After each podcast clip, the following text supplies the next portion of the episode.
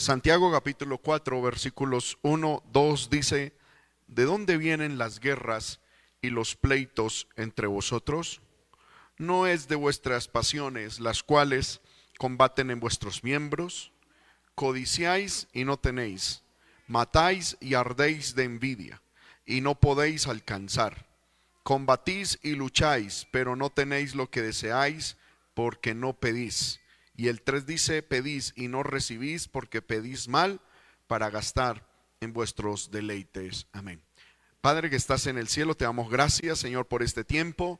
Ya hemos orado pidiendo, Señor, que nos bendigas, Señor, y hoy abrimos nuestro corazón para que tu palabra haya cabida en nuestro corazón. Te lo pedimos en el nombre de Jesús. Amén y amén. Tome su lugar, hermano, sin dejar de alabar el nombre del Señor. Aleluya. El origen de las guerras. Amén. Hermanos, si hay algo que le molesta al ser humano es tener que enfrentar una guerra, ¿verdad? Nos duele las guerras por sus resultados, porque realmente en una guerra ninguno de los dos bandos involucrados ganan, los dos pierden. Y se considera vencedor al que menos pierde, pero ambos pierden, gloria al Señor. Y generalmente cuando, amén, alguno de los dos bandos se dice ganó, fue porque realmente, vuelvo y repito, perdió menos que el otro. Pero en toda guerra y en toda confrontación hay pérdida. Amén. Se pierde mucho. Bendito sea el nombre del Señor. Y generalmente, hermano, el motivo de la guerra eh, o sea, el, motivo por el cual se va a la guerra casi siempre es un motivo justificable, ¿verdad? Se dice que los motivos generales de la guerra son en nombre de la libertad. Y lo más tremendo es que en nombre de la libertad pues se pierde esa misma. Amén, se pierde el origen de, de, esa batalla. ¿A qué me refiero con esto? Muchas veces en los matrimonios hay peleas y el origen de la pelea es porque se perdió el diálogo pero justamente en la batalla, en la confrontación, ahonda más esa situación de pérdida de, diálogo. Amén. Se dice, hermano, es que yo peleo para que podamos vivir bien, porque en mi casa no estamos viviendo bien y, usamos la guerra como un instrumento para llegar a un objetivo cuando de ninguna manera, hermano, se va a lograr así. Generalmente también decimos que el motivo de la confrontación generalmente está en la otra persona y decimos, hermano, es que el motivo de mi discordia, de mi pelea es la actitud, la palabra y el accionar o la ausencia de eso mismo en otra persona. Pero aquí, hermano, quiero compartir con ustedes, amén, eh, este pensamiento que Dios puso en mi corazón esta semana, cuando estábamos en la confraternidad. Dios puso un pensamiento en mi corazón para compartir con ustedes. Dice la Biblia, ¿de dónde vienen las guerras y los pleitos entre vosotros?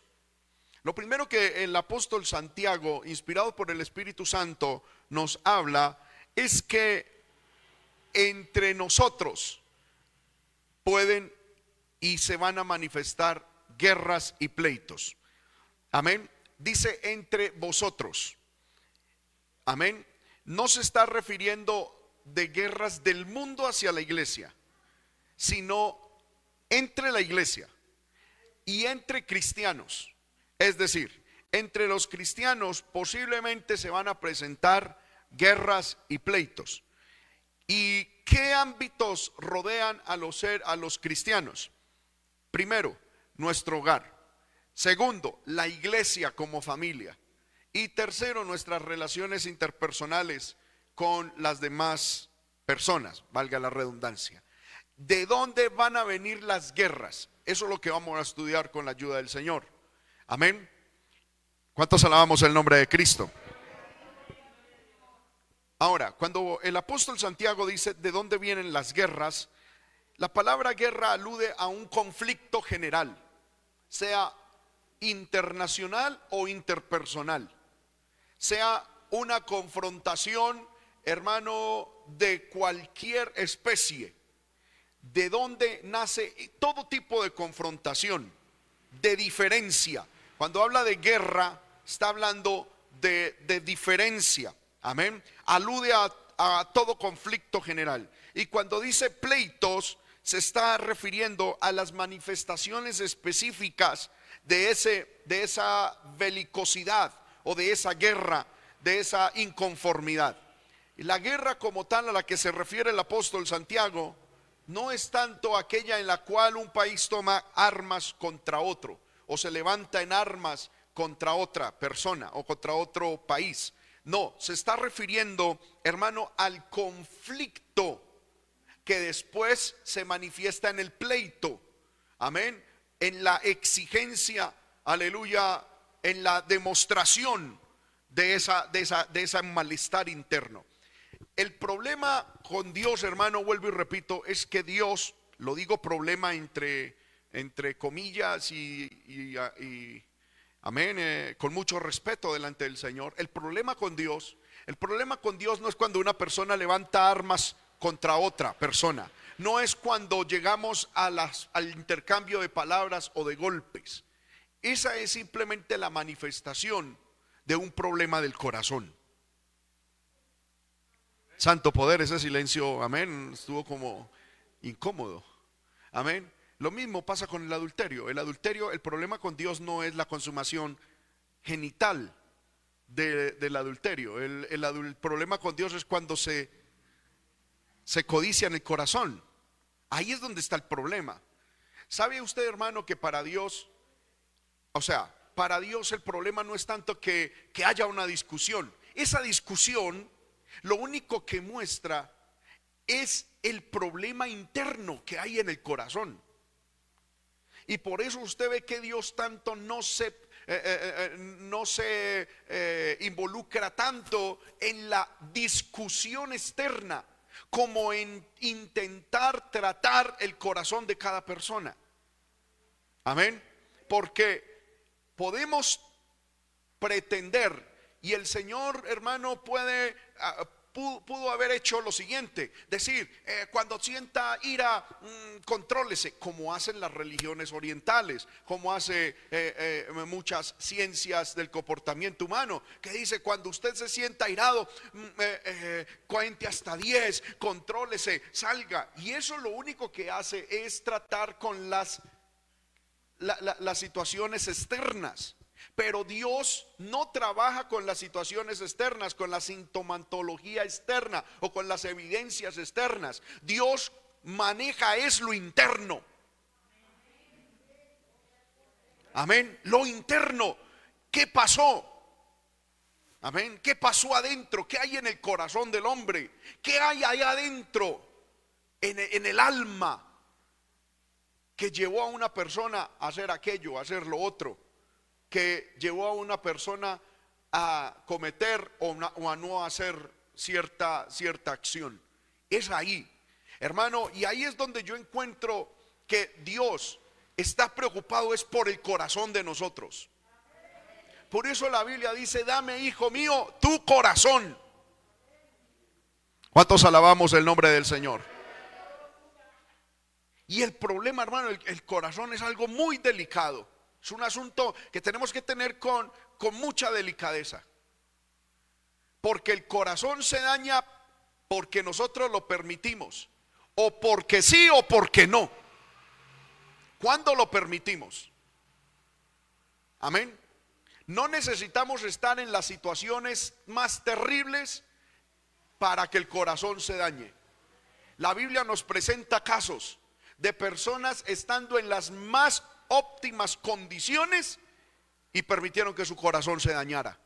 Por el contrario, personas que estuvieron en las más terribles condiciones y no permitieron que su corazón se dañara. Eso es una decisión personal, interna. Encontramos al mismo diablo, a Luzbel, en el cielo, hermano, frente al mismo trono de Dios. Y allá se le dañó el corazón. Dice la Biblia, en su corazón fue hallada maldad, fue hallado orgullo. En el mismo trono de Dios, hermano. O sea, ¿quién diría que en el mismo cielo A Satanás se le dañó el corazón.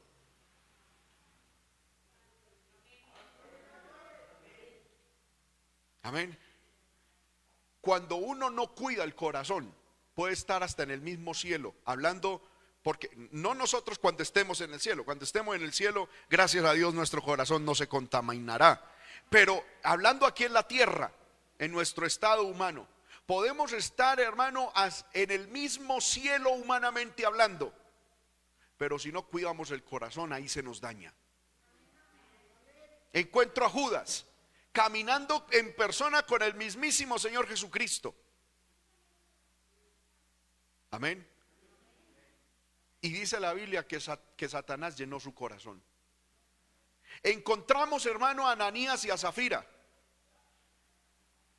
en la iglesia primitiva, que es, hermano, el ideal de iglesia. ¿Sí me estoy haciendo entender con esto? ¿Quién no quisiera estar en la iglesia primitiva? en, el fuego de Dios. ¿Quién no quisiera tener como pastor al apóstol Pedro y a los doce apóstoles de Cristo? Pero allá, en ese estado perfecto de iglesia, Ananías y Zafira dejaron dañar el corazón. Amén. Por otro lado, encuentro a Daniel que estaba en Babilonia, sin pastor, sin iglesia, sin nada humanamente. Pero dice la Biblia, él propuso en su corazón no contaminarse. Amén.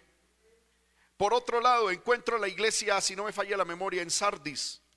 Amén. Creo que es Sardis, en la cual la Biblia dice que eh, esa iglesia estaba en el trono de Satanás. Pero ella había decidido no contaminarse, no permitir que Satanás se le metiera el corazón. ¿Cuántos alabamos el nombre del Señor? Hermanos míos,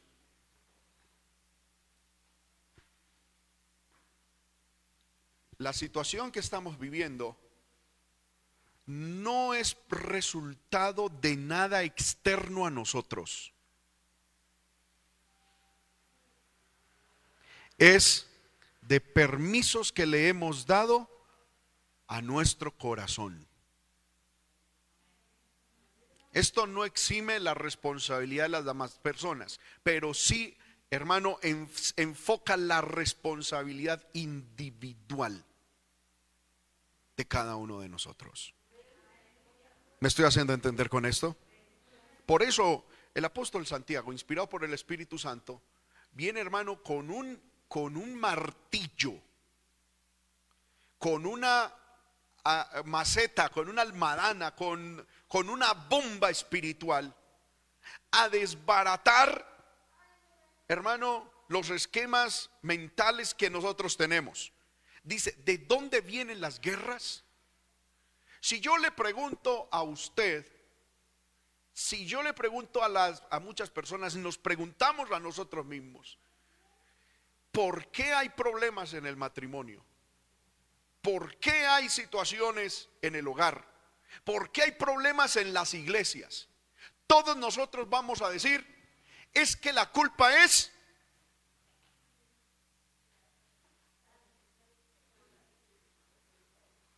Amén. Escúcheme bien, hermano, por favor. Vamos a decir, ah, la culpa en la iglesia es Empezamos. Desde el pastor, esposa de pastor, líderes, Julanito de tal que no hace, Julanito de tal que sí hace, Julanito de tal. En el hogar es el cónyuge. Es que si él fuera diferente, todo andaría perfecto acá. Y siempre, si a nosotros nos preguntaran, la culpa de dónde vienen las guerras es afuera. Pero ¿sabe qué te dice Dios y me dice Dios a mí? ¿Sabe por qué hay guerras? Es por tu corazón tú, tu corazón.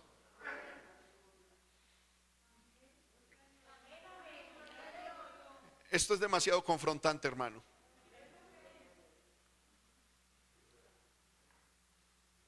Amén. Hoy en día el mundo nos enseña que los demás tienen la culpa de todo. Que nosotros somos una mansa paloma. ¿Sí o no? Y que y el diablo llega y nos dice, yo no sé por qué la gente tiene problemas contigo cuando tú eres cuando tú no nada. Tú eres una belleza, mira cómo caminas de, de tierno, de tierna, de humilde. Yo no sé por qué tanto problema. Cuando usted tiene una vocecita calmadita. ¡Ay, qué belleza! Y el diablo dice, el mundo está perverso. Tú, tú eres una excelente persona. ¿Y sabe qué te dice Dios? ¿De verdad te crees ese cuento?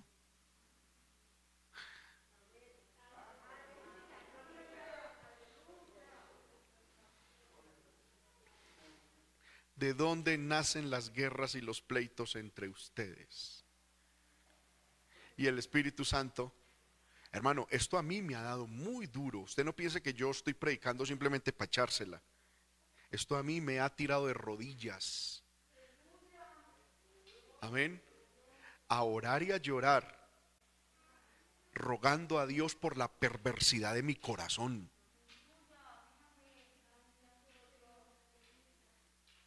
Amén. ¿De dónde nace la guerra? Te dice el Espíritu Santo o cualquier problema en, la cual, en el cual tú te veas involucrado. Es en la perversidad de tu corazón.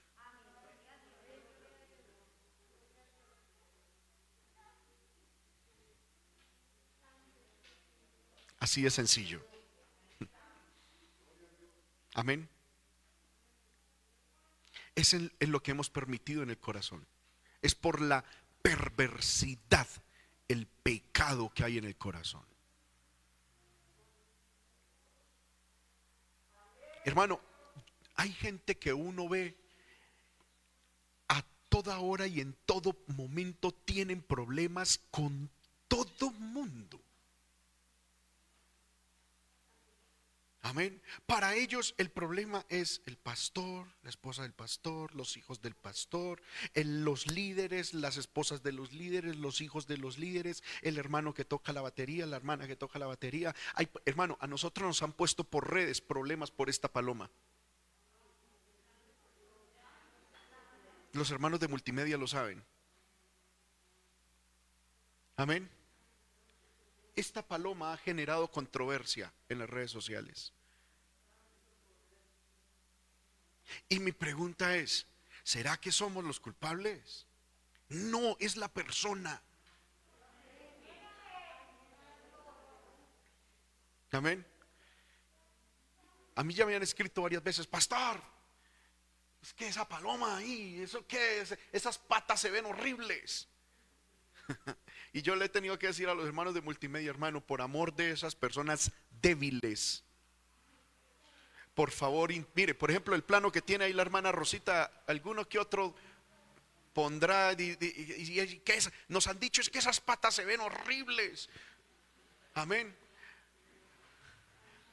Hermano, cuando uno es perverso, escúcheme bien, cuando uno es perverso, cuando el corazón de uno es malo, le encuentra lo malo a todo.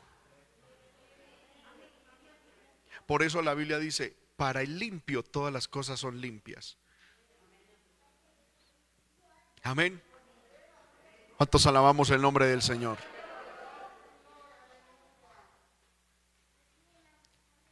Hay gente, hermano, que tiene problemas con el pastor, con el, con el cónyuge, con los hijos. Hay gente que tiene problema con el patrón, con los compañeros de trabajo, con el inquilino, con los compañeros de, con los vecinos. Tienen problemas hasta con Dios. Y tienen problema con todo mundo. Yo pregunto, ¿será que todo mundo es malo? No. Es el corazón.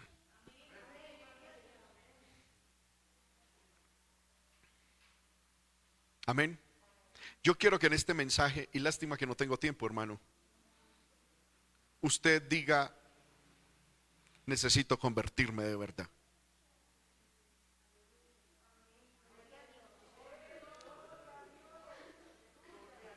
Amén. Porque ¿dónde, ¿de dónde vienen las guerras y los pleitos?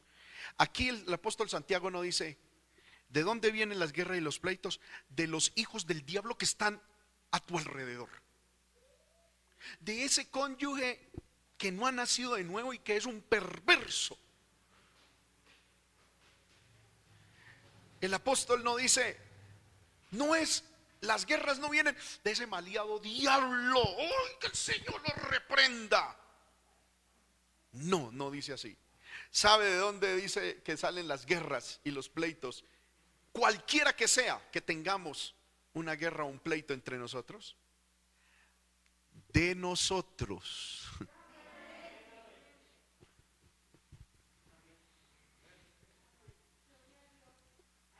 De nosotros.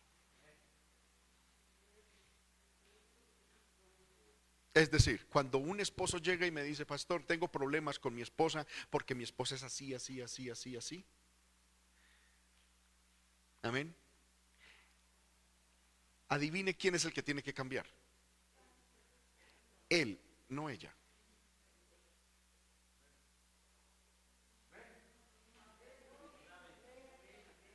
Se lo voy a decir de esta manera. Empecemos por el orgullo. Si una persona fuera no fuera orgullosa, le pueden decir y le pueden hacer cuanto le quieran hacer y esa persona no se va a engrandecer. El problema no es lo que hagan los demás, el problema es el orgullo que hay interno. El problema no es que los demás sean fósforo, el problema es que tú eres gasolina.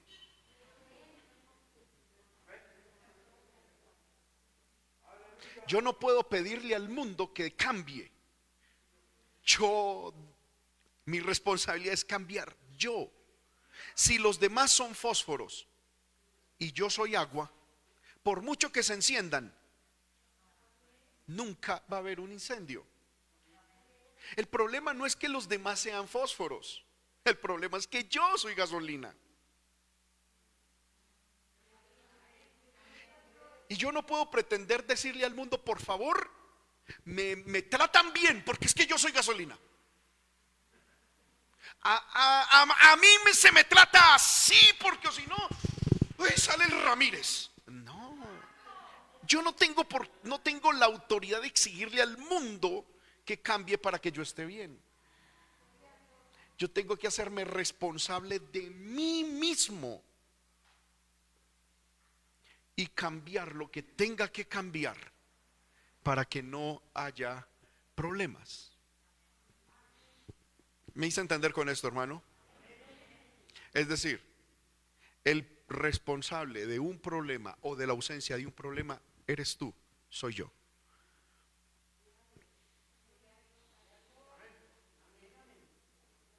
¿Cuántos alabamos el nombre del Señor? Por mucho que el mundo sea fosforito, si yo soy agua, nunca va a encenderse nada. El problema no es el mundo, porque yo no puedo tomar decisiones por ustedes. El problema soy yo, porque yo sí soy responsable de mí mismo. El diablo nos ha mentido mucho, hermano, y nos ha metido mucha mentira. Y uno como padre muchas veces cae y le transmite ese engaño a los hijos. Puedo poner un solo ejemplo. Yo he escuchado muchos padres que le dicen a sus hijos, es que usted hace que yo me enoje. Eso es una total mentira. Usted se enoja porque se le da la gana de enojarse. Si usted no quisiera enojarse, no se enoja. Es así de sencillo, hermano. Si usted dice, vea, se lo va a poner de esta manera. Usted llega y dice, es que a mí me enoja que cuando terminemos de comer, a eh, mi hijo o mi esposo no lleve la losa a la, cocina y la lave. Y eso me enerva que me dejen los trastes ahí sucios. Alguien dirá eso. Y es que luego alguien llega y lo hace. Y es que ustedes me sacan el mal genio. Amén. Listo. Muy bien. Si fuera su pastor o fuera su patrón y dejara los trastes sucios, ¿usted se enojaría? No. ¿Por qué no? Porque aunque a usted le molesta ver eso sucio, usted dice, ay Señor, ayúdame, Padre, no es de aquí. Y se controla.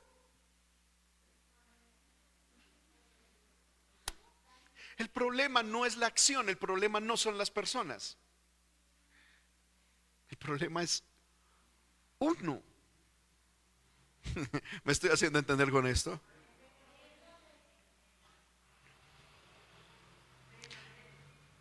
Mientras el mundo te dice, es que la culpa está afuera. Y esa la, hermano, cuando yo escuché esa cancioncita, yo dije, esto es una, esto es una canción que salió del profundo infierno. Donde dicen, es que yo me he visto como yo quiera, voy donde yo quiera, el violador eres tú, el estado opresor es el violador. Padre del cielo, yo cuando escuché eso, yo, yo le sentí el espíritu diabólico a esa canción. ¿Por qué? Porque según esa canción la culpa es de los demás. Mire hermano, es tan tonta esa canción como yo decir, yo tengo derecho a dormir con las puertas abiertas. Yo tengo derecho a poner mi dinero afuera y, entonces el ladrón eres tú. No, todos sabemos que estamos en un mundo terrible. ¿Qué tengo que hacer yo? Si yo no quiero que un ladrón me quite lo que es mío, yo tengo que cuidar lo mío. ¿Sí? Si yo no quiero tener problemas y cuestiones, problemas de resentimiento, de odio, yo no tengo que decir, es que el problema está afuera. No, yo tengo que cuidar lo mío, que es mi corazón. Amén, hermanos. Por eso el Espíritu Santo dice, ¿de dónde vienen las guerras? ¿De dónde vienen los pleitos entre vosotros? ¿No es de vuestras pasiones?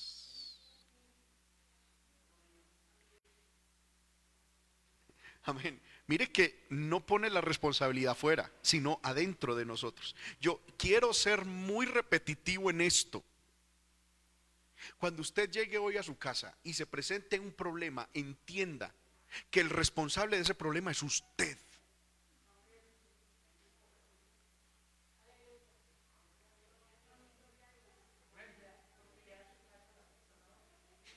Amén.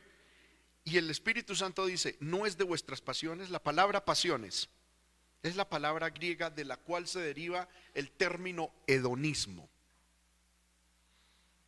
Amén. Hermanos, yo, yo les quiero enseñar algo con mucho respeto. Si hay algo que el diablo ha querido quitarnos a nosotros los cristianos es la capacidad de pensar,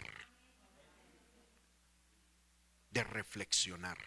El diablo nos mantiene ocupados en la vida con una cosa, con la otra. Las redes sociales nos quitan el tiempo, la televisión, y hoy en día no hay tiempo para pensar. Pero usted y yo tenemos que ser, ¿sabía usted hermano que la verdadera filosofía y los verdaderos, o sea, no, a, ver, eh, mucha de la filosofía nació dentro del cristianismo. De hecho, el cristianismo es una filosofía que debemos, nosotros cristianos deberíamos ser filósofos. Amén. Anteriormente se decía, oye hermano, no estudie filosofía, que eso es del diablo. No. La filosofía es el amor por la sabiduría. Y nosotros debemos amar la sabiduría. porque la Biblia dice que el que no ama la sabiduría es una persona simple. Y usted y yo debemos de pensar mucho. Y el diablo, a la par de la filosofía del cristianismo, ha levantado muchas filosofías que, hermano, nos están atacando y nos están destruyendo como pueblo de Dios. Voy a, mencionar algunas. Por ejemplo, está lo que se llama el pragmatismo. El pragmatismo es una forma de vida, de pensamiento, hermano, que, que, que uno lo ve mucho en el pueblo de Dios. Otra es, por ejemplo, el humanismo. Otra filosofía de vida es, por ejemplo, eh, bendito sea el nombre del Señor, el racionalismo. Y hay muchas. Amén. que son sistemas de, de pensamiento, el, el, secularismo, que son sistemas completos de pensamiento, que hermano, yo me pongo a mirar el pueblo de Dios y estamos cayendo en esas trampas de formas de pensamiento. Amén. Pero el pueblo de Dios muchas veces no nos damos por enterado de eso y no nos gusta estudiar y leer eso y confrontarlo con la palabra. Simplemente vivimos la vida ahí, ahí, como nos lleve, como nos lleve el aire, como nos lleve las situaciones. Amén. Y lo único que nos interesa es, me toca trabajar porque mañana tengo que pagar la riendita. Y entonces llego voy a trabajar, luego llego a la casa, medio hora, un poquito redes sociales. Y ahí, y ahí sobrevivimos como zombies en la vida. Pero no estamos viviendo la vida que Dios quiere que vivamos. Por eso la Biblia dice, deteneos en los caminos, pensad y preguntad por la senda antigua. Piensen, piensen cómo están llevando su vida ¿Cuántos alabamos el nombre del Señor? Y una de las formas que se está metiendo de pensamiento, que se está metiendo y que no se está metiendo, que está metida en el cristianismo hoy en día se llama el hedonismo. ¿Qué es el hedonismo? El hedonismo es aquella forma de vida en la cual el placer es el fundamento y el fin último de la existencia humana. Lo defino de manera literal. El hedonismo es una doctrina moral que establece la satisfacción como bien, como fin superior y fundamento de la vida. Su principal objetivo consiste en la búsqueda del placer simple y natural que puede asociarse como un gran bien evitando el dolor. Y no me diga que esa forma de pensamiento la tenemos todos. Amén. El hedonismo, hermano, es aquella forma de pensamiento en el cual yo procuro poner mi placer, mi satisfacción y mi eh, comodidad y lo mejor para mí como el fin de la vida.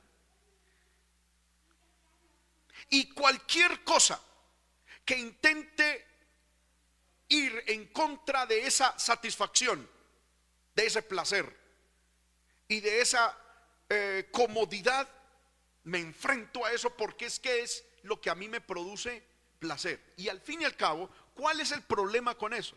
Que es que nos hemos dejado engañar por Satanás, que es la sumatoria de placeres la que nos va a dar felicidad.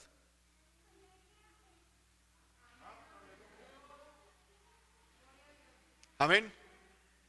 Y eso es una cuestión totalmente equivocada. Es una mentira. Bendito sea el nombre del Señor.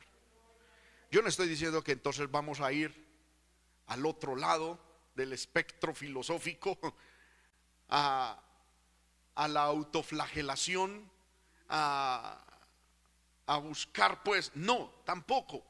Pero nosotros lo que tenemos es que aceptar lo que venga de parte de Dios para nuestra vida y entender de que la felicidad y el bien supremo y superior de la vida es Dios. Y que si nos llegan momentos de dificultad, lo recibimos de Dios con la misma gallardía como cuando recibimos el bien. Y recibimos el mal con la misma gratitud como cuando recibimos la bendición. Porque tanto lo uno como lo otro proviene de Dios. Pero cuando, cuando yo pongo el hedonismo, que ese es el término bíblico, hermano, así se debería traducir. ¿De dónde vienen las guerras entre vosotros? ¿No es de vuestro hedonismo? ¿No es de la idea de que yo tengo que estar bien. No es de la idea de que yo debo, de que yo soy el, el, más importante en mi vida y que todo tiene que estar bien en mí.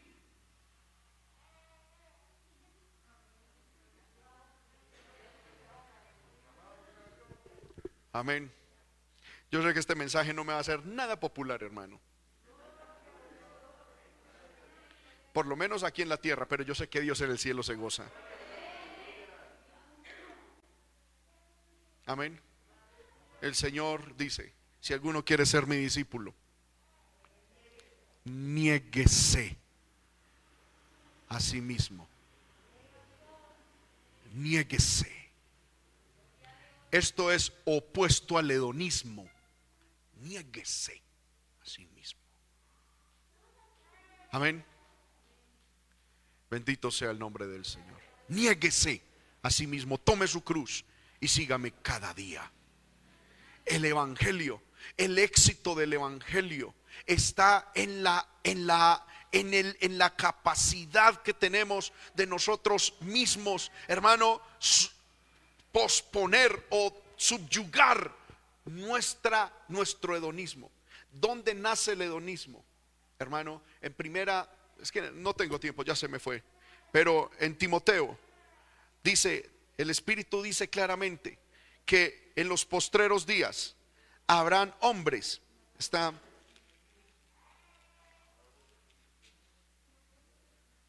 Amén. ¿Cuántos alabamos el nombre del Señor? Según de Timoteo capítulo 3. Dice, debes saber esto, que en los postreros días vendrán tiempos peligrosos, porque habrán hombres que amadores de sí mismos que se aman mucho a sí mismo. Y eso es una característica que va a tener la gente sin Dios, pero es tristemente una característica que se introducirá en la iglesia. Hermano, yo lo digo con mucho respeto, yo pensaba eso en estos días. Y lloraba delante del Señor. Hermano, con el grado de hedonismo que tenemos, de amor por nosotros mismos que tenemos, si en estos momentos se levantara una persecución contra la iglesia, estaríamos dispuestos a morir por Dios. Yo le digo, hermano, no sé.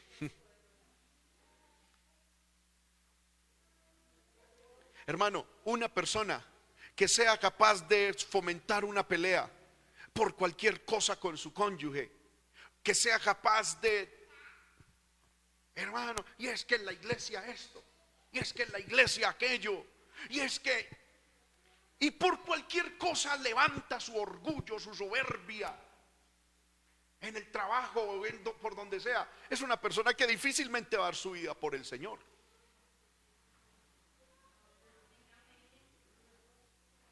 Porque para uno dar su cuerpo en sacrificio por Dios es porque uno ya dio la vida completa en el altar y ya no hay nada que reclamar. Ya no hay nada que sostener. Pero hermano, mire, yo, eh, eh, yo en estos días pensaba mucho en eso. Recuerdo la historia tremenda, hermano, de aquel hombre que compuso esta hermosa canción titulada eh, eh, He decidido seguir a Cristo. Hermano, por Dios, o sea, usted sabe cómo fue que nació esa, esa canción. Un hombre que por ser cristiano, la policía lo cogió era prohibido ser cristiano en ese país. La policía lo atrapó, lo apresó, lo llevaron a la cárcel y pasó mucho tiempo en la cárcel. Y nunca pudieron doblegar su fe. Dijeron, la única manera de doblegar la fe de este hombre, capturaron a su familia, a su esposa y a sus hijos. Y se los llevaron al frente diciendo, renuncia de Cristo o si no los matamos a ellos delante de usted. Y él en ese momento empezó, he decidido seguir a Cristo. No vuelvo atrás, no vuelvo atrás. Y delante de él le mataron la esposa y cuando la estaban matando le decía a mi hija, tranquila, en unos segundos nos veremos en el cielo, tranquila, tranquila. Luego empezaron a matar a sus hijos y él los despedía diciendo, en un momentico nos vemos en el cielo. Tranquilos hijos, pongan su fe en el Señor. Y mientras los mataban frente a él, él cantaba, he decidido seguir a Cristo, no vuelvo atrás. La cruz al frente, el mundo atrás. Una persona, hermano, así, ¿sabe por qué decide hacer eso? Aleluya.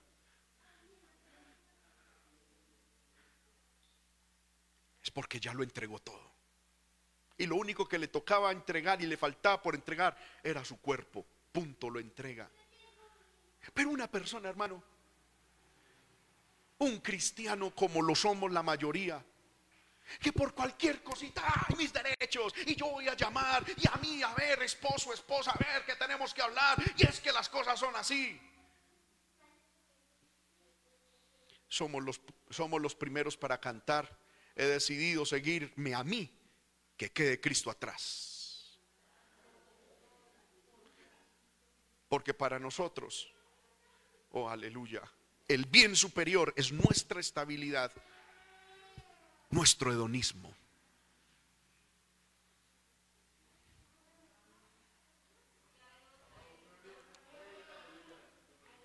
Aleluya. Estemos de pie, hermanos, en esta hora. Yo le invito a que mire el segundo culto.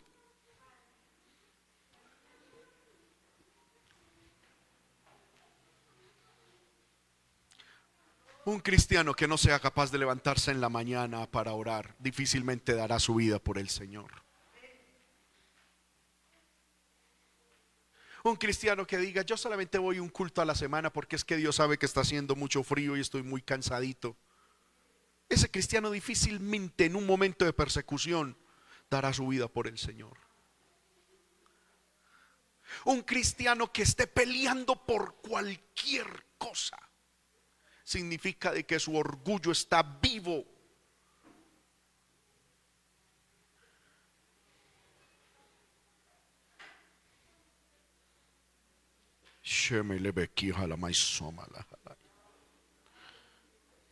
El problema no son los demás. El problema es nuestro orgullo, el problema es nuestro corazón.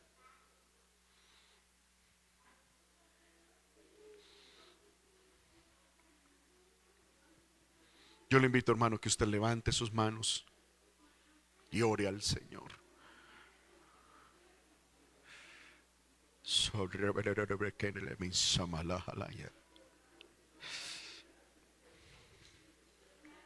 Oh, yo siento el Espíritu de Dios aquí, hermano. Yo siento el Espíritu de Dios en medio de nosotros.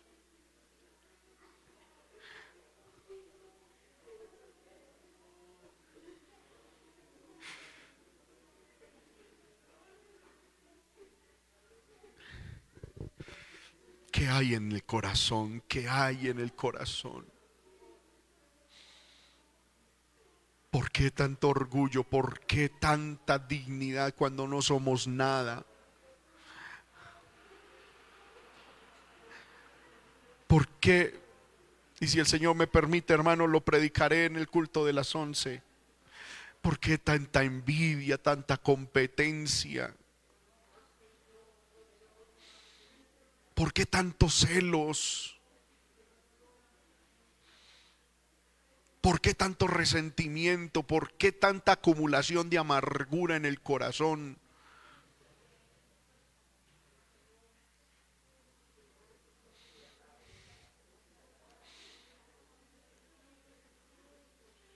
¿Por qué tanto odio disfrazado? ¿Por qué tanto orgullo disfrazado? No nos engañemos a nosotros mismos. Dios no puede ser burlado.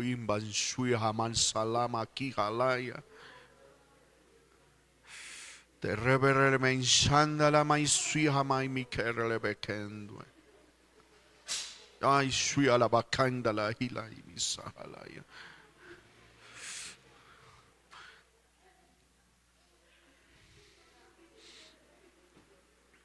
el diablo nos ha llenado la mente, nos ha llenado el corazón el, diciéndonos el problema está afuera. El problema está afuera. Y ese es el espíritu del anticristo. Ese es el espíritu de la iniquidad. Donde nos ha dicho, mire, el problema es el patrón. El y casi siempre el problema es la autoridad. El problema son los papás. El problema es el esposo. El problema es el pastor. El problema es el gobierno. Iglesia, que el Señor reprenda al diablo una y mil veces.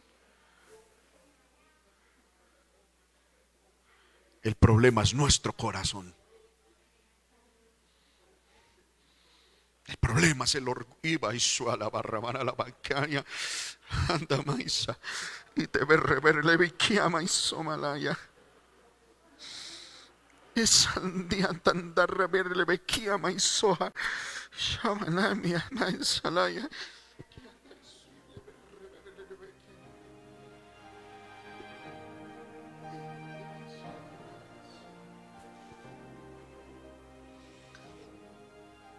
Aleluya. Pidámosle al Señor hermano que nos ayude. Ponga su corazón a los pies del Señor. Ponga su corazón a los pies del Señor.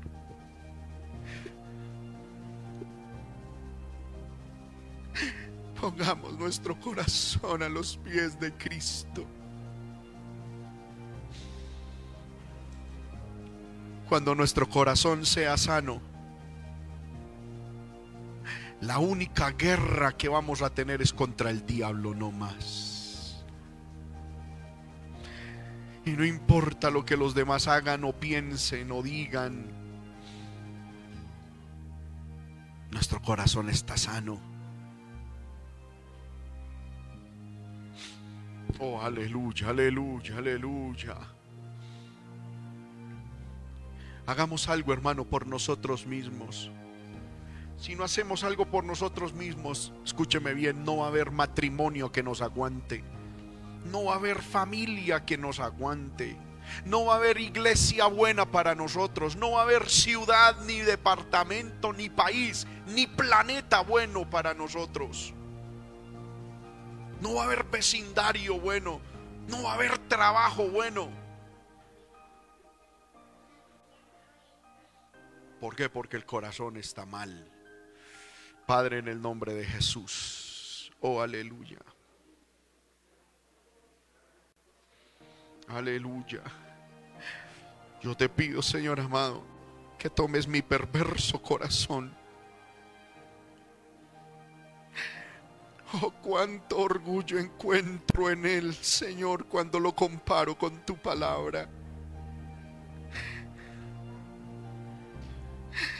Cuánta soberbia, cuánto orgullo, Señor, cuánta altivez. Puede albergar nuestro corazón, Señor.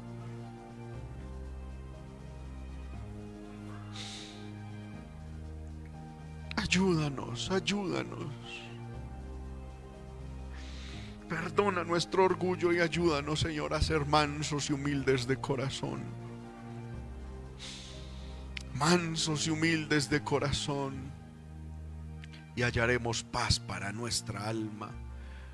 Jesús dijo, aprended de mí que soy manso y humilde de corazón y hallaréis descanso para vuestras almas.